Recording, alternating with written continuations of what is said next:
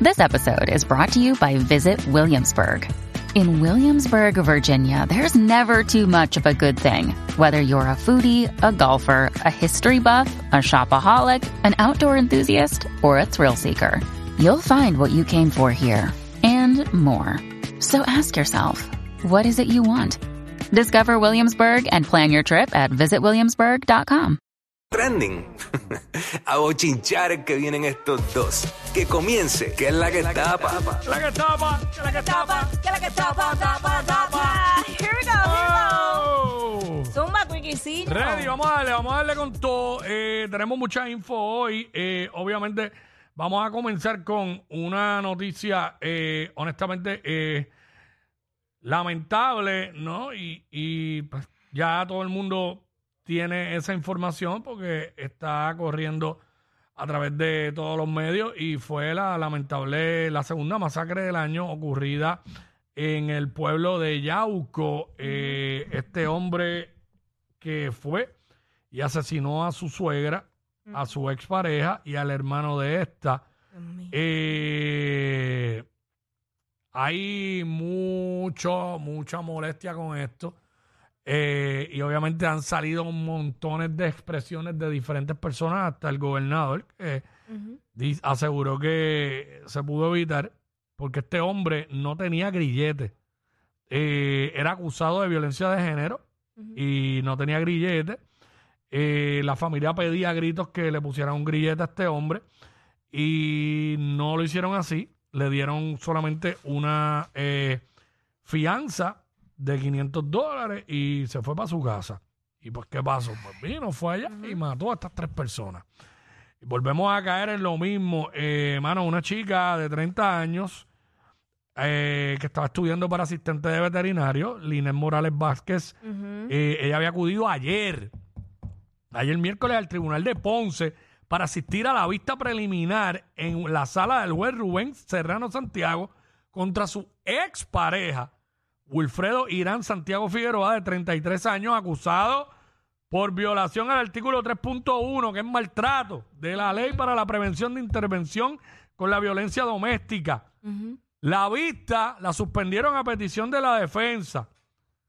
Entonces, aquí eh, el, el superintendente, el comisionado de la policía, Antonio López Figueroa, lo que explicó fue que el tribunal no está obligado a asignar un grillete electrónico a los acusados por violar el artículo 3.1, sino en los casos por violar órdenes de protección. Pues entonces, ya que no era así, pues ahora eh, lo, sabe, que van a tener que aprobar una ley o hacer alguna enmienda a esto, me imagino, para que en estos casos también, porque mirar lo que resultó esto, ¿entiendes?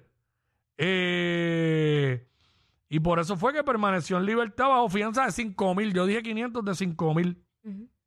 Así que, muy lamentable, se pudo haber evitado. Mira, Se el- pudo haber evitado. No, 100%. El gobernador Pedro Pierluisi escribió a través de su cuenta de eh, su cuenta ex, lo que era Twitter antes.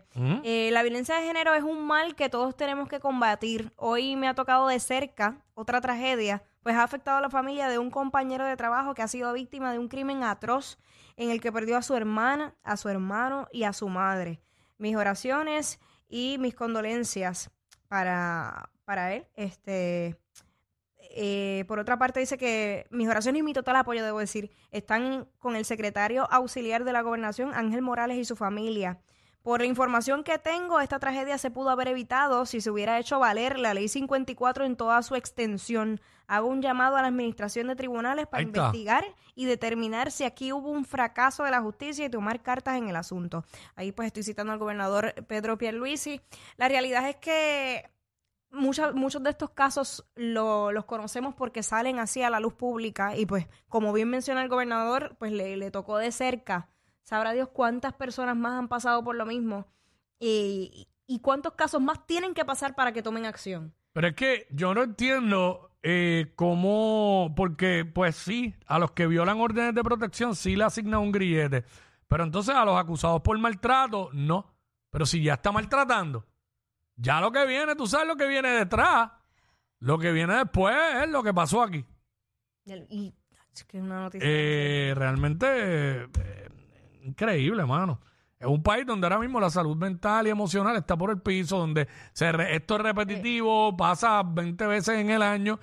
Eh, no, todo el que esté, todo el que acusen o por violencia doméstica o por maltrato o lo que sea, deben de ponerle un grillete que no pueda salir del maldito perímetro de su casa.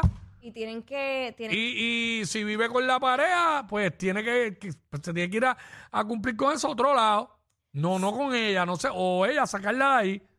tienen que tomar más en serio eh, eh, esas llamadas eh, y esa- esas búsquedas de ayuda eh, cada vez que van a, a los tribunales, cada vez que van a un cuartel de la policía, porque yo he escuchado casos que a veces hasta se ríen, a veces, y no son todos, pero hay veces que tú vas a, a- a expresar, mira, estoy pasando por esta situación y no te toman en serio. Sabemos que se han dado casos que a, a veces ha sido mentira, a veces ha sido para perjudicar a una persona, pero hay que tomarlo con seriedad hay que tomarlo con seriedad porque no es hasta que se ve perjudicado una persona que es cercana a, a la persona que esté involucrada que entonces dicen, espérate, hay algo mal o aquí fallamos.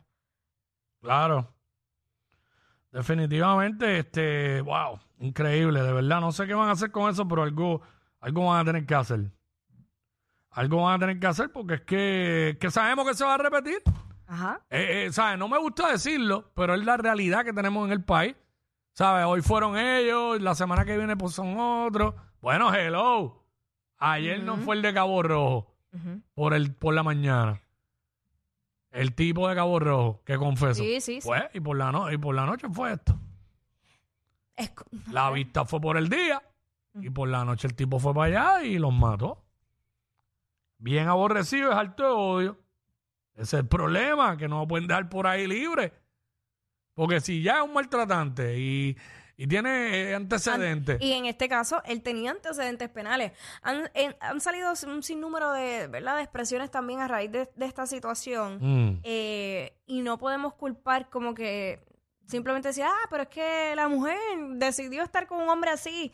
Mira, muchas veces hay mujeres que estábamos hablando fuera del aire, eh, escogen a su pareja o quien sea y, y como quiera sucede y uno no, no está pensando en que eso puede suceder. Es O que sea, hay unas alertas, claro, pero cuando uno está enamorado, uno, está, uno, uno se ciega. es que dispararse un comentario diciendo que qué les pasa a las mujeres, que cuál es el criterio que están usando para escoger pareja, pues es irresponsable.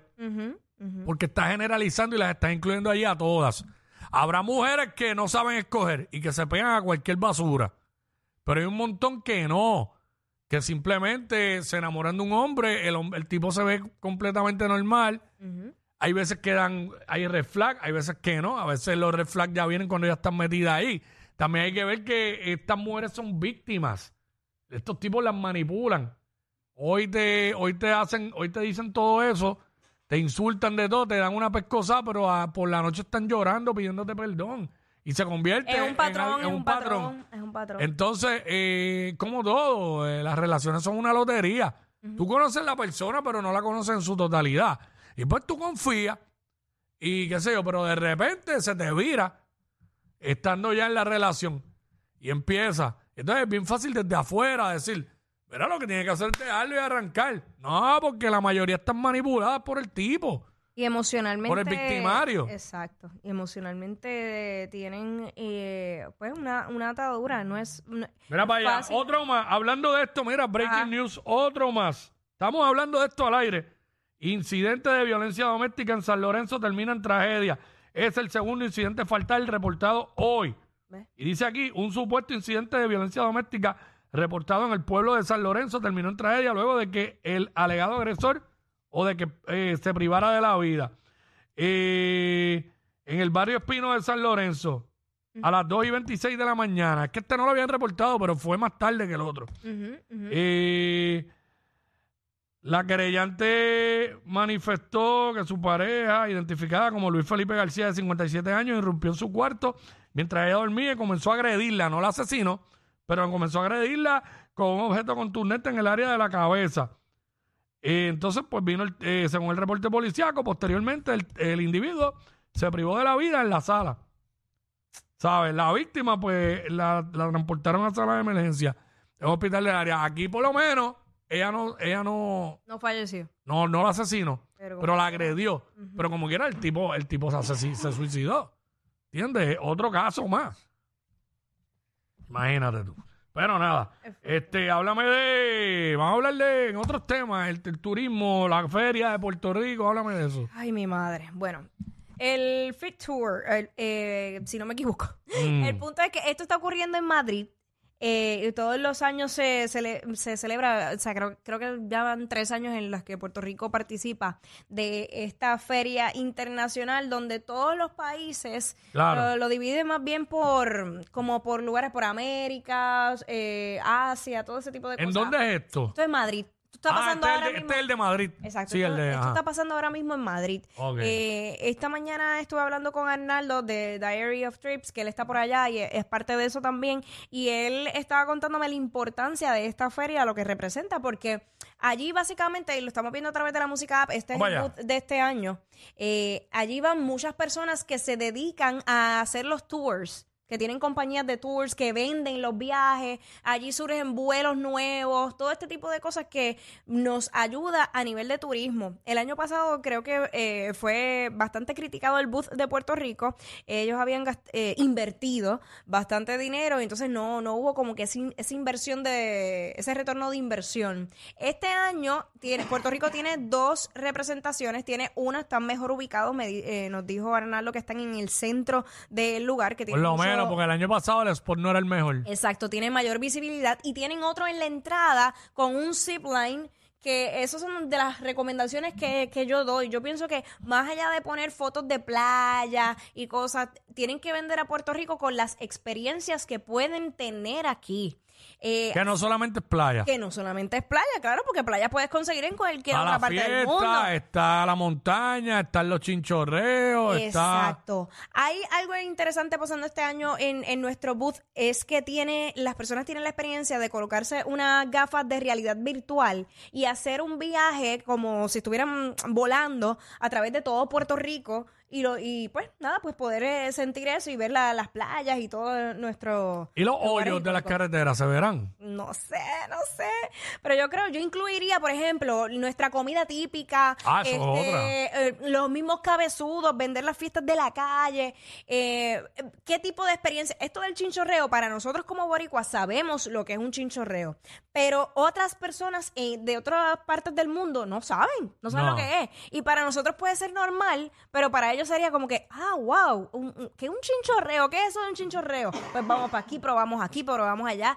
Ese tipo de cosas, por esa línea, por esa línea yo creo que también nos puede ayudar a darle esa probadita para que se encanten con nosotros y lleguen, porque Puerto Rico tiene un sinnúmero de posibilidades y hay veces que se invierte dinero en publicidad para Puerto Rico, que yo digo que es mucho más efectiva. Por ejemplo, lo que pasó con Despacito, que, que vimos como la perla particularmente creció y se desarrolló, que hoy día hay hasta tiendas allí, Gente viajando, restaurantes. gente viajando a Puerto Rico para ir ahí. Exacto, pues eso mismo, seguir eh, creando lugares icónicos en Puerto Rico para Entonces, atraer a la gente. ya que la feria es en Madrid y ahora mismo España es la plaza más fuerte para la música de urbana y en general, pues hermano, ¿por qué no usan, no hacen colaboraciones con estos artistas que están siendo bien reconocidos en, en España, que son nuestros?